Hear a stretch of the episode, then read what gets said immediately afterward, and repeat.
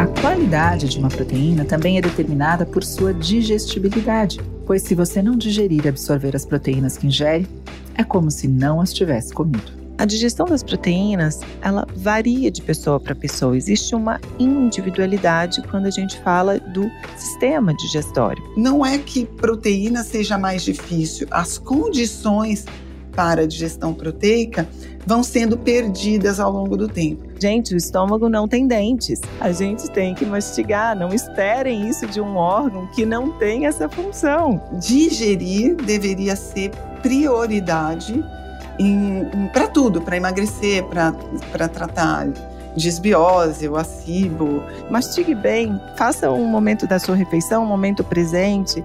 Isso já ajuda muito na resposta, tanto de cuidados intestinais a outras doenças intestinais. A gente vê melhoras com o fato de uma boa digestão, né? É grande a lista de benefícios de uma nutrição rica em proteínas, um macronutriente essencial ao corpo. Além de ajudar na performance das atividades físicas, esse nutriente vai estruturar músculos, ossos, órgãos e nosso sistema imunológico, dentre tantas outras funções. Mas veja, a qualidade de uma proteína também é determinada por sua digestibilidade, pois se você não digerir e absorver as proteínas que ingere, é como se não as tivesse comido. Olá, seja muito bem-vindo, bem-vinda. Eu sou Roberta Carbonari. Eu sou Alessandra Feltri e é um grande prazer estar novamente por aqui. Este é mais um episódio da nossa temporada inteiramente dedicada a elas, as poderosas proteínas. Vivemos uma época em que muito se fala em estratégias de emagrecimento. E dentre essas estratégias, ganha destaque um plano alimentar hiperproteico, que baseia-se no aumento do consumo de alimentos como carnes, ovos, laticínios e diminuição da ingestão de alimentos ricos em carboidratos, em especial os farináceos. O objetivo dessa estratégia é aumentar a termogênese, ou seja, aumentar o gasto de energia, e além disso, promover a saciedade e a preservação muscular. E por tudo isso, é verdade que ela é bem eficiente na prática. Com certeza, Lê. A ingestão elevada de proteínas ajuda a preservar a massa magra. Mas nós não vamos ficar apenas no controle de peso. A ideia é falarmos também dos benefícios das proteínas para qualquer pessoa, de qualquer faixa etária: idosos, crianças, gestantes, lactantes, sedentários ou esportistas. Para que a gente consiga fazer isso, a gente precisa entender que cada pessoa demanda um aporte proteico diferente, dependendo inclusive das atividades que desempenha. É aí que se torna muito importante também entendermos como as proteínas são absorvidas. A digestão das proteínas, ela varia de pessoa para pessoa. Existe uma individualidade quando a gente fala do sistema digestório. Dependendo do organismo, os ovos podem ter uma digestão mais dificultada. Para outras, a caseína, por exemplo, a proteína do leite, pode ser mais complicada.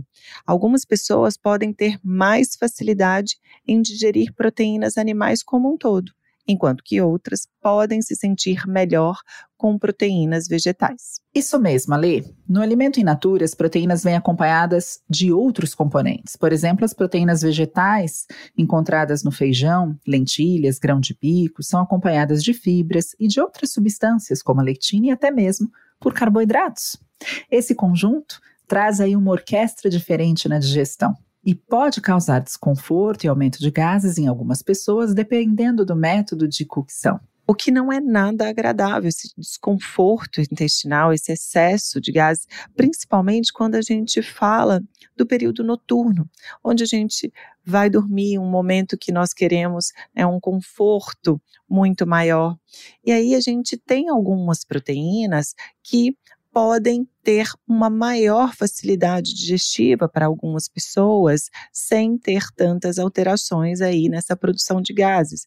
E o destaque vai para o colágeno, por exemplo, que é uma proteína de fácil digestibilidade de forma geral, né? A gente não pode aqui colocar que pode ser para todo mundo, mas de forma geral, sim, é uma proteína muito bem-vinda no período noturno, as proteínas vegetais também, as carnes brancas, que podem aí ter uma melhor digestibilidade sem causar tanto desconforto e produção de gases aí num período onde a gente precisa de um corpo em mais equilíbrio, mais harmonioso para uma boa qualidade do sono. Acho que chegou um momento, Ale, da gente entrar no mágico mundo da bioquímica. Essa ciência que estuda os processos químicos que ocorrem nos organismos vivos. Nesse quadro em especial, nesse episódio, a gente vai falar da absorção, da quebra, da função metabólica das proteínas. Calma, gente, não vamos falar aqui de uma forma muito técnica sobre esse tema. Nosso objetivo é sempre deixar tudo mais claro para você sempre aproximar-se da nutrição sem mistérios, sem complicação. E quer saber se há um limite para o consumo de proteínas? A oportunidade é essa. E para ajudar a gente nessa tradução e nas respostas, vamos contar com a ajuda da doutora Denise de Carvalho, médica especialista em gastroenterologia. Muito obrigada pelo convite e a oportunidade de estar falando com uma plateia aí virtual, mas com certeza de extrema qualidade, que é o perfil de vocês. Obrigada, Roberta. Denise, a gente está muito feliz com a sua participação hoje aqui no Pura Vida Cast. E para a gente começar esse bate-papo, uh, nada mais importante do que a gente falar sobre o metabolismo da proteína, né? o quanto tempo a gente gasta para poder metabolizar. É realmente muito longa essa digestão da proteína, são muitas fases. O que, que envolve aí esse metabolismo, essa digestão da proteína? Vamos esclarecer sobre esse tema? Vamos, vamos sim. Alessandra, quero te agradecer também, tá, pelo convite e pela confiança no meu trabalho. Então vamos lá falar de proteína, né? É, proteína é o macronutriente, né? Que a gente tem é, muitos mitos também em torno dela, né? Em relação ao, ao potencial de digestibilidade e tudo mais. Quando a gente estuda a fisiologia da, do, do, processo digestivo, é, salta aos olhos a dificuldade maior da gordura, muito maior em relação à é, proteína. Então, o, os passos deste processo de é, digestão e absorção já começam na boca, como vocês sabem, né? Porque a gente tem é, na boca lipase, que é lingual, e a gente tem a amilase da saliva. Ali a gente não tem nenhum conteúdo para quebra proteica. Aí a gente engole esse alimento, claro, bem mastigado, né? Porque aí isso é um, fator muito importante para a emulsificação das enzimas sobre o alimento, a diminuição da partícula alimentar. Pelo esôfago, a gente não tem nenhum processo digestivo, é só muco para deslizar. E quando a gente chega no estômago, é aí que efetivamente a digestão proteica começa.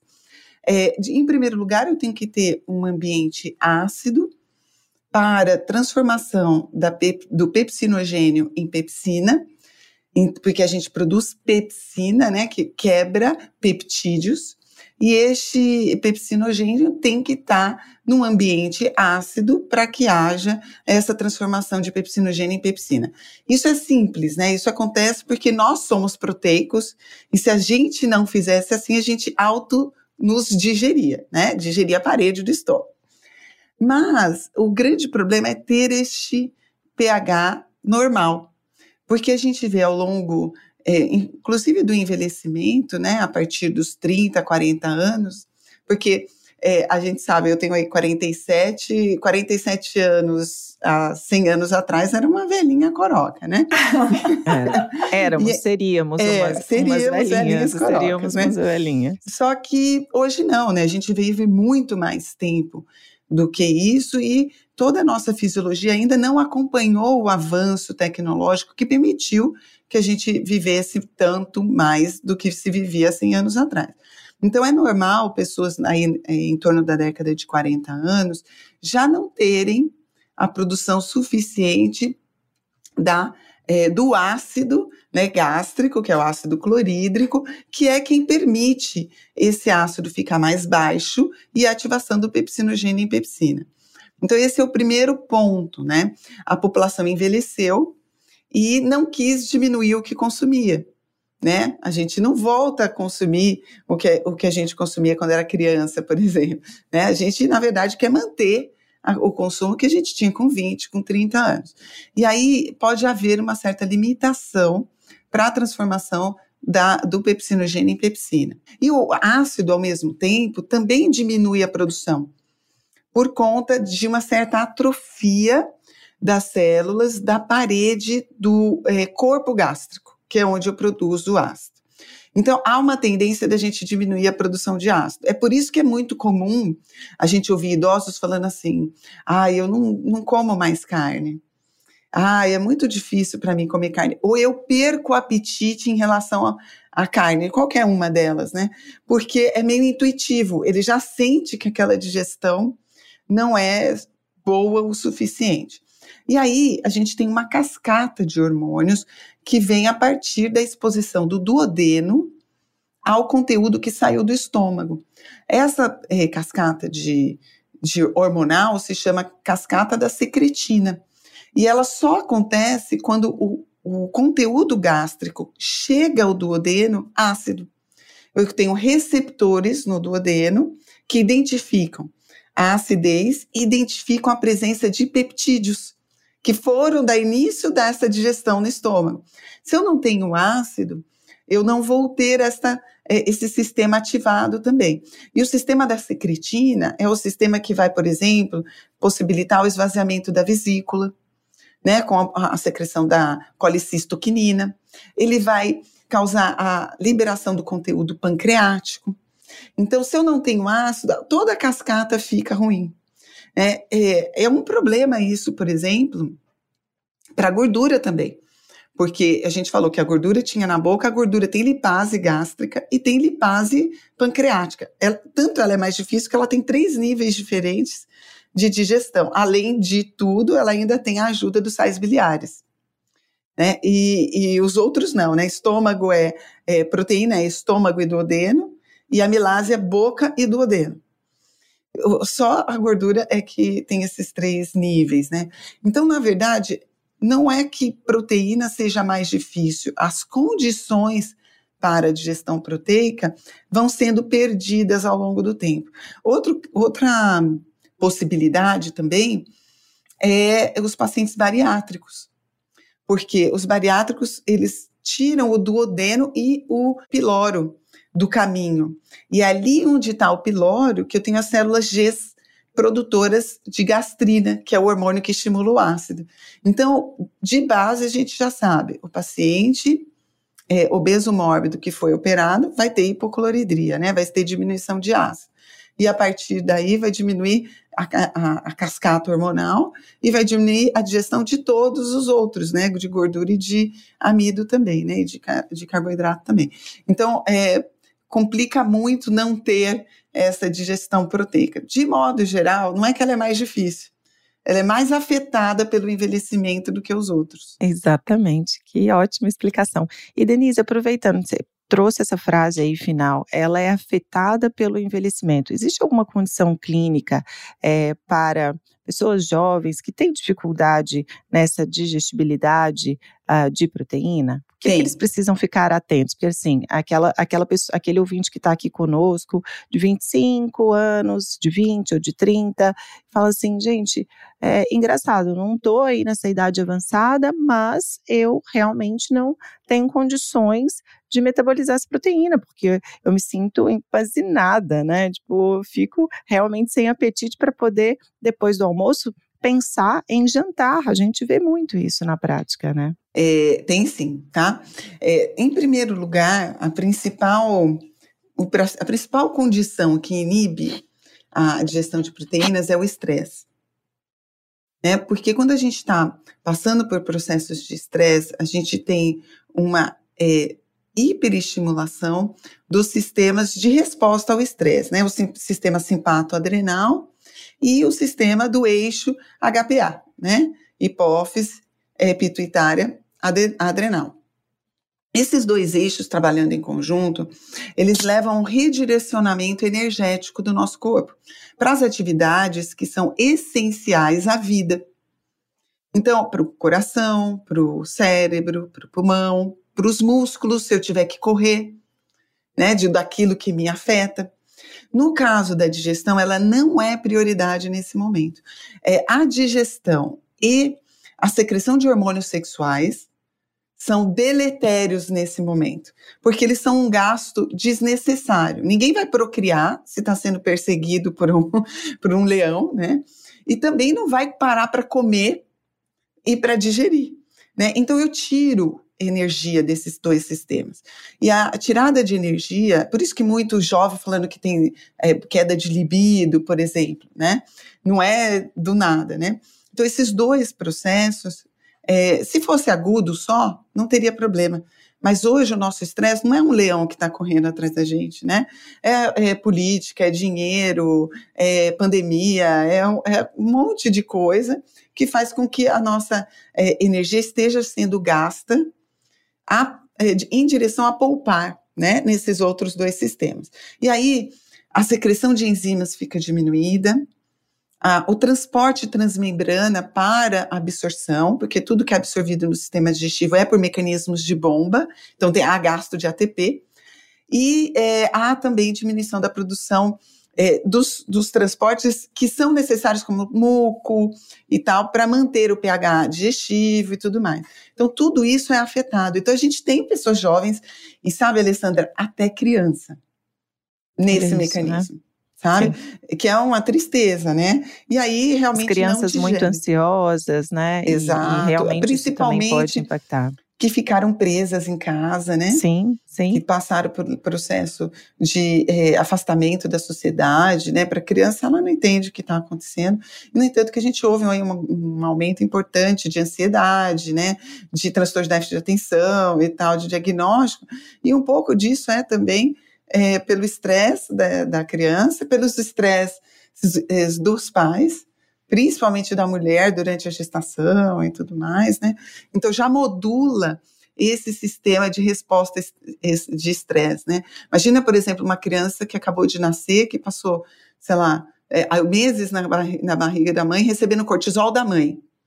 Como está a adrenal da criança quando ela nasce? Inibida né? Até ela voltar a produzir, por isso que é uma das causas aí dessas alergias alimentares também, né, que a gente tem visto com muita frequência, é o excesso de proteínas, de peptídeos grandes, sem digestão, né, sobrenadando esse sistema digestivo, que acaba estimulando demais o sistema imunológico também.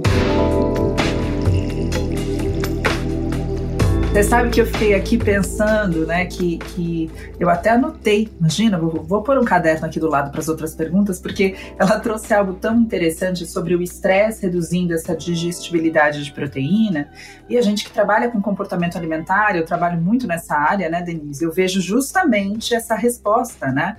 Em estresse não se busca proteína, se busca o carboidrato, é a fonte rápida de energia, que é mais rapidamente né, digerida, que a gente tem é, que a pessoa vai se sentir mais confortável, né? Exato, é como, é como se não houvesse, alguns pacientes relatam, é como se tivesse uma bola na minha garganta, eu não consigo comer carne nesses momentos em que eu tô nervosa, né? Nesses momentos em que eu tô, esse comer emocional, esse craving, né? Geralmente vem aí é, com a presença de muito carboidrato, mas dificilmente alguém relata eu comi um estrogonofe, né? Por exemplo, ninguém relata isso. Foi, tipo para um churrasco, né? Exato, ninguém, ninguém relata essa alimentação, o que faz todo sentido. Queria aproveitar que a gente está falando ainda dessa parte, né, da, da digestibilidade, falar um pouquinho sobre também a proteína vegetal, porque é, muitos dos nossos ouvintes têm essas, essas dúvidas, né? Existe diferença entre a digestão de uma proteína de origem animal e de uma proteína de origem vegetal? Então, Beta, é muito boa a sua pergunta,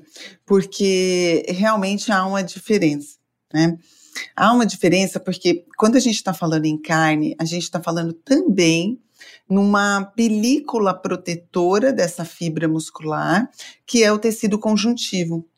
Então, o tecido conjuntivo, ele faz uma carapaça. É justamente o tecido conjuntivo que mais precisa de ácido gástrico. Porque ele é o ácido que abre esse tecido conjuntivo, que vai ser exposto para a ação tanto da pepsina no estômago quanto a ação da pepsina é, é, pancreática. Então, é diferente, né? O, o, tecido, o, a proteína vegetal não vem com esse tecido conjuntivo que é próprio, do, inclusive muscular, né? Então, isso já muda a, a, o potencial de digestibilidade da proteína vegetal em relação à, à proteína animal. Claro que aí a gente tem que levar em consideração outras coisas, por exemplo, a proteína vegetal, normalmente ela está protegida pela celulose, que é uma camada, né, que nós não digerimos.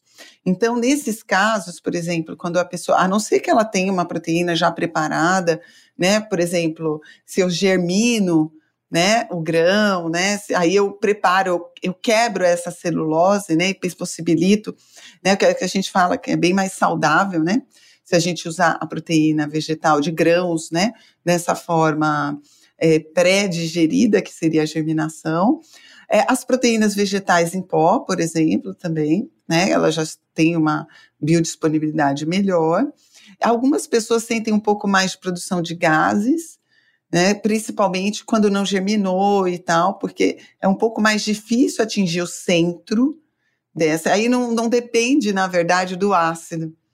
Né, é da própria proteína vegetal. Então, ela pode ser melhor tolerada, né, se, se essa estratégia for bem feita, ela pode ser melhor tolerada que a, que a proteína animal, sem dúvida. É correto dizer que ela passa mais rápido pelo nosso trato gastrointestinal, certo? Sim, exato. E eu queria até reforçar, Denise, você trouxe aqui no começo do nosso bate-papo sobre a importância da mastigação. A gente já fez uma live juntas e quando a gente fala sobre mastigação, o quanto isso gera uma reflexão realmente uh, nas pessoas que estão nos ouvindo, porque as pessoas não mastigam direito. E quando você fala do tecido conjuntivo, né, que está ali envolto a essa a fibra muscular, é, eu já começo na mastigação. Então, isso vai ser super importante para que essa digestão seja bem feita, para que essa pepsina tenha ali acesso realmente né, naquelas partículas pequenas que a gente é, tem que entregar para o nosso estômago. E eu lembro, gente, a Denise fazendo uma palestra, foi uma palestra online que eu assisti sua. Falou assim, gente, o estômago não tem dentes. Então, a gente tem que é. mastigar. É. Não esperem isso de um órgão que não tem essa função. É. Né? E sabe que interessante, Alessandra? Você falou agora, e a gente estava falando de estresse. A pessoa, quando está estressada, ela não tem um mindfulness, né? Ela não está no momento da refeição. Então, ela nem presta atenção se ela mastigou ou não. Aí, ela usa um, uma água para poder engolir o alimento como se fosse comprimido. Fica colocando água por cima para poder engolir mais rápido. Ela está com pressa, ela está pensando que ela tem que fazer depois do almoço, ela tem que levantar. O tempo é, é curto de almoço, às vezes dependendo da empresa e tal, né? Se essa pessoa trabalha. Então, ainda piora mais ainda. Eu já não tenho enzima suficiente. E é importante também a gente lembrar que uma das fases da digestão é o que a gente chama de digestão cefálica. Para que eu tenha digestão cefálica, 20% das enzimas são produzidas na fase cefálica. Para que eu tenha é, esses 20% que podem me fazer muita falta depois, eu tenho que estar no momento da refeição. É, é mais ou menos para quem está ouvindo a gente, uma pessoa que vai para um restaurante e fica esperando é, o garçom chegar com a comida, cada prato que passa do lado da sua mesa, você não saliva? Sim. Sim. Você está com fome, você já começa a salivar em cada vez que a pessoa passa do lado. Isso é digestão cefálica, é já o seu cérebro mandando, e essa parte cerebral é influenciada por cheiro, né, do lugar, pela, pela, pelo visual. Então, são estímulos sen sensitivos, sensórios, que estimulam essa parte. Não precisa ter a comida, não precisa ter né, necessariamente. É mais ou menos a nossa imaginação de que eu vou comer. Se você não faz adequadamente a digestão cefálica, né, você senta muito rápido, nem, nem sente o gosto, é, você não vai conseguir produzir as enzimas suficientes também nesse processo de digestão. Sabe que é interessante e que a gente vê, é, que é uma pena, na verdade, é, com as crianças. Né? É, eu já fiz vídeos sobre isso, lives sobre isso, e eu falei o seguinte: quando você vai agora num restaurante? Qual é a porcentagem de crianças que estão comendo sem um iPad ou um celular?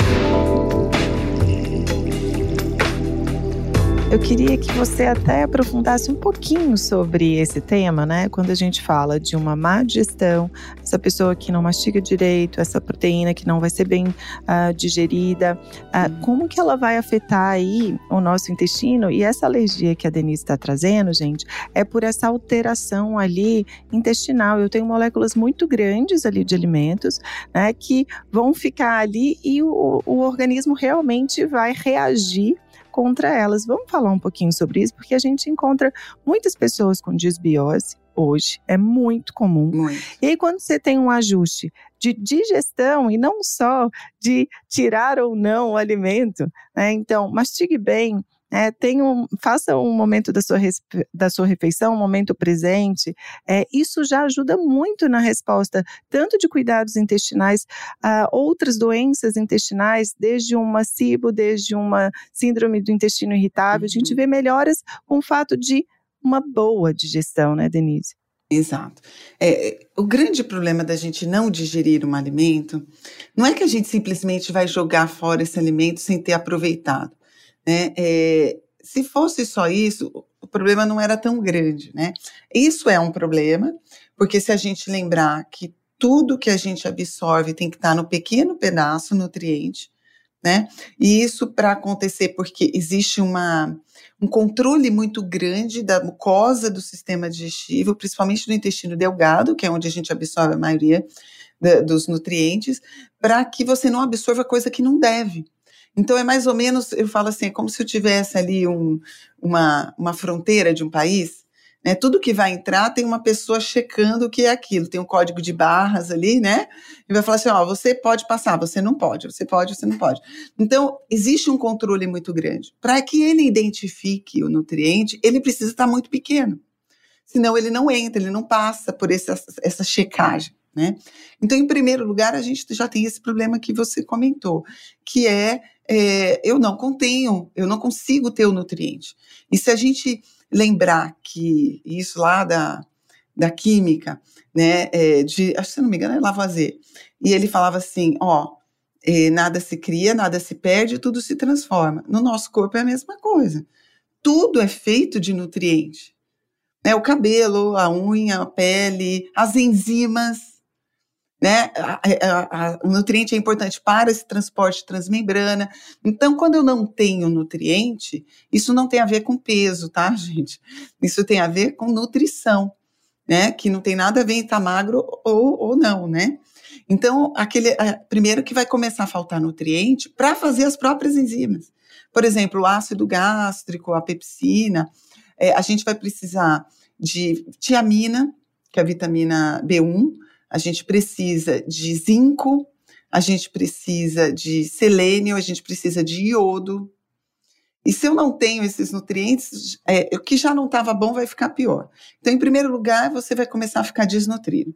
Em segundo lugar, a gente tem a exposição da mucosa intestinal a moléculas muito grandes, como você falou, Alessandra.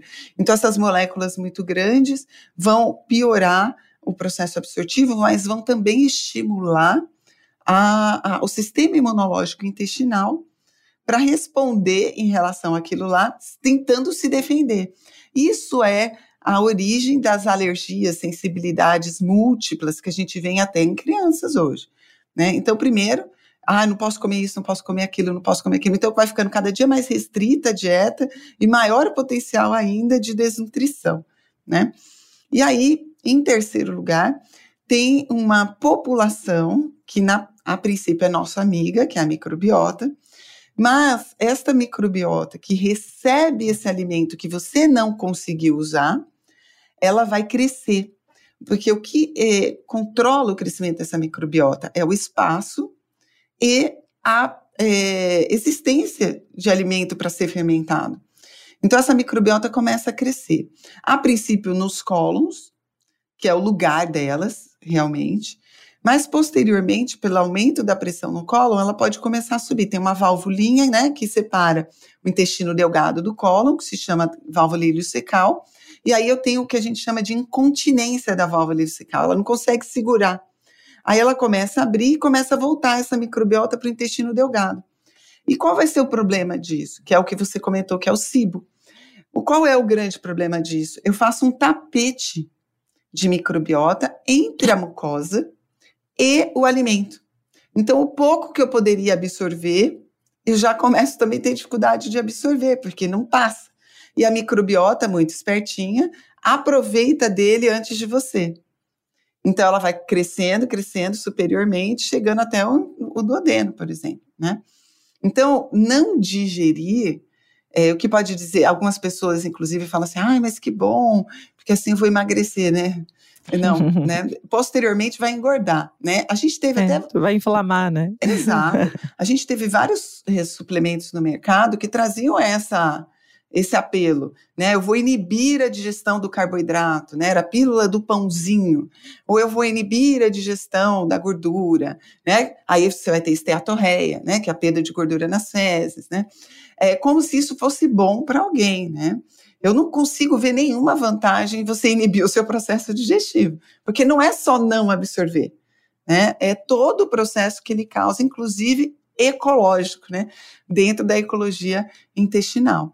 Então, é, digerir deveria ser prioridade para tudo, para emagrecer, para tratar disbiose, o acibo, né, para que eu tenha uma tireoide melhor, eu tenha um cérebro melhor, que também recebe mais nutrientes para fazer seus neurotransmissores, né, que eu tenha hormônios, né, numa quantidade é, mais perto do fisiológico, né, então mais do que é necessário, que a gente sabe hoje que a gente tem vários pacientes que nos procuram com inibição de todos esses eixos, né, e essa pessoa fica procurando vários profissionais, aí ela trata é, um problema mental aqui, ela trata um problema até osteoporose, por exemplo, né, para diminuição da absorção do cálcio, né, que pode acontecer, é uma das, das consequências da hipocloridria, por exemplo, né, da diminuição do ácido no estômago, a osteoporose.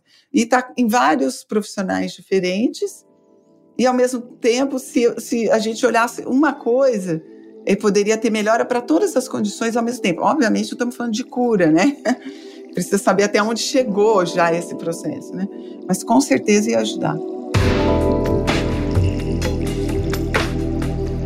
Quando a gente fala de saúde mental, a gente ouve a palavra equilíbrio, que foi a palavra que você trouxe aqui desde que a gente nasceu, né? Para que você tenha saúde mental é necessário um equilíbrio. Então, na alimentação não, não poderia ser diferente, né? Todo excesso, assim como toda falta, pode trazer realmente um desequilíbrio que não é interessante para o ser humano. Que maravilhoso, foi demais, né, Beta? Muito esclarecedor, Denise. Ai, muito obrigada, meninas. Obrigada pelo convite. Um prazer estar aqui falando sobre o tema que eu mais amo nessa vida. A gente pode que é deixar você falar por cinco é episódios numa nova temporada. Só sua, se você quiser. Se deixar, você viu, né? Eu falo. A gente adora. Mas assim que é bom, porque Obrigada, a gente meninas. realmente entrega o que é importante, né, para os nossos ouvintes, porque é tão esclarecedor a gente falar de digestibilidade e parece tão simples, mas você colocou tantos aspectos aqui que tenho certeza que para muita gente nunca uh, tiveram relação, né? Então, isso que alimenta realmente a gente estar tá aqui com profissionais especialistas como você para entregar o máximo desse conhecimento. Obrigada, Denise, pela sua Obrigada. participação, pelo seu tempo. A gente sabe da agenda corrida. Eu estava aqui pensando, a Denise ela conseguiu explicar cientificamente com o uso de enzimas digestivas o mindful eating, gente. Não tem nada mais incrível do que essa ligação. tá Eu misturei tudo, né? Foi Mas tudo faz parte. Mas é, porque as pessoas acham parte. que é algo holístico, né? E tudo tem um embasamento, uma, uma razão, um motivo. Então, foi maravilhoso. Muito obrigada pela participação. Esperamos tê-la em mais episódios aqui com a gente, porque eu acho que a digestão faz parte de tudo que faz parte da Exato. alimentação, né? Então, obrigada, obrigada, Roberta. Podem contar comigo, obrigada. viu? Um prazer. Esperamos que você tenha, a partir de agora, um outro olhar sobre essas super proteínas. Aproveite e compartilhe esse episódio com amigos e familiares. Outra forma de fazer com que esse programa alcance cada vez mais pessoas é avaliá-lo em sua plataforma favorita. Bem lembrado, Beta. E assim, com a sensação de dever cumprido, encerramos mais um Pura Vida Cast. Lembre-se, toda segunda-feira temos novos episódios para vocês. Um beijo, Alê. Um beijo, Denise. Beijo, Beta. Beijo, Denise.